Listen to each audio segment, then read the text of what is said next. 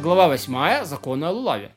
Если один из этих видов растений, лулав, мирт, верба и трог сухой, отнятый или краденый, то человек взял его силой или украл, тогда даже хозяева отчаялись, или же взятый от Ашеры, э, которые поклонялись идолопоклонники, хотя бы отменили поклонение Ашере, или же принадлежащий жителям соблазненного города, то есть там все идолопоклонники, то лулав не годен. Если одно из четырех растений было связано с языческим культом, не следует возносить его изначально, но если вознесли, исполнить заповедь. Если одно из растений начало засыхать, но не засохло до конца, оно годно. А в трудные времена или во времена опасности сухой лав годен, а прочие виды нет. Этрог из плодов первых трех лет, то есть орла, из оскверненного приношения, то, что затумилось, тевель, не годен, нельзя. Из урожая, по поводу которого неизвестно, был ли отделен или нет, то есть дмай годен, поскольку, может быть, хозяин отрешился, отрешиться от своего имущества и стал бедным, Поэтому разрешено есть такой сомнительный плод. Отрог из чистого приношения и из второй десятины в Иерусалиме не следует выносить из опасения, что его сделают способным принимать чистоту, но если вознесли, годно. Если у лава порвана верхушка, он не годен. Или под, потрескался верхний лист, и две части отдалились друг от друга, так что выглядит двумя отдельными листами, улав не годен. Если улав искривился вперед так, что его стебель стал как спина горбуна, он не годен. Если искривился назад, он годен, поскольку такова его природа. Если он скрылся в одну из сторон, годен. Если его листья отдались друг от друга, но не стали такими редкими, как у раскра... раскрывшегося пальмового ветен, годен. Пальмовых ветвей, то годен. Если же листья раскра... раскрылись, то есть стали редкими, как у раскрывшихся пальмовых ветвей, то пальмовых э, ветвей, то не годен. Природа листьев лава такова. Когда они растут, растут по парам, скрепленным сзади. Задняя часть каждой пары, скрепленная листьем, называется тьомет. Если разошелся тьомет, лав не годен. Если его листья изначально росли по одному, и у них не было тьема, то лав не годен. То есть должно быть с двух сторон как бы позвоночника. Если, дру, дру, дру, если листья растут не один над другим, как у всех лавов, один над другим, верхушка одного из них достигает основания другого, что сверху над ним, так, так что весь стебель оказается покрыт листьями, лулав годен. А если верхушка одного не достигает основания другого, не годен. Если у мирта, на, мирта оторвана верхушка, он годен. Если большая часть его листиков выпала, но осталось три листика на одной завязи, он годен. Если ягода на нем больше, чем листьев, и они зеленые, он годен. Если ягода красная или черная, не годен. Если же уменьшилось число ягод, он годен. Но не уменьшают число ягод праздничный день, поскольку это подобное исправлению. А если приступили, сорвали их, и, и, и, или сорвали по одному в пищу, то понятно, что он годен для лулава. Если у вервы оторвалась верхушка, она годна. Если ее листья оторвались от стебля, она не годна. Этров, в котором есть сквозное отверстие любого размера, не годен. Даже если отверстие не сквозное, но размером с исар, с монетку, или больше не годен. Если у него, него не хватает немного, он не годен. А, если оторвали его сосок, то есть маленькая верхушка, где расположена вся его зависть, не годен. Если оторван черенок, на котором висит он на дереве, от самого итрога, и на, на его месте осталась ямка, а, он не годен. Если появилось на нем бугорки в двух или трех местах, не годен. Даже если в одном месте, но на большой части, на большей части плода он не годен. Даже если на его соске, причем любого размера, он не годен.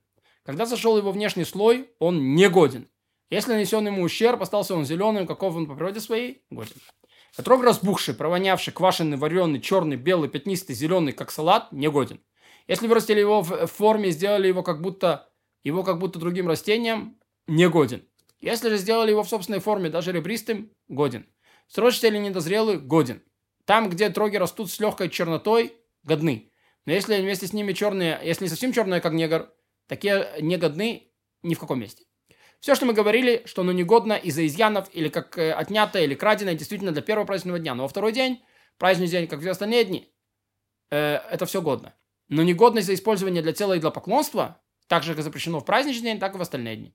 Человек не может с первого праздничного дня выполнить заповедь славу другого человека, взятым на время, если ему не дадут в подарок. Ему дадут это в подарок, условие, что он вернет. Можно им исполнить заповедь, поскольку подарок с условием вернуть все равно считается подарком.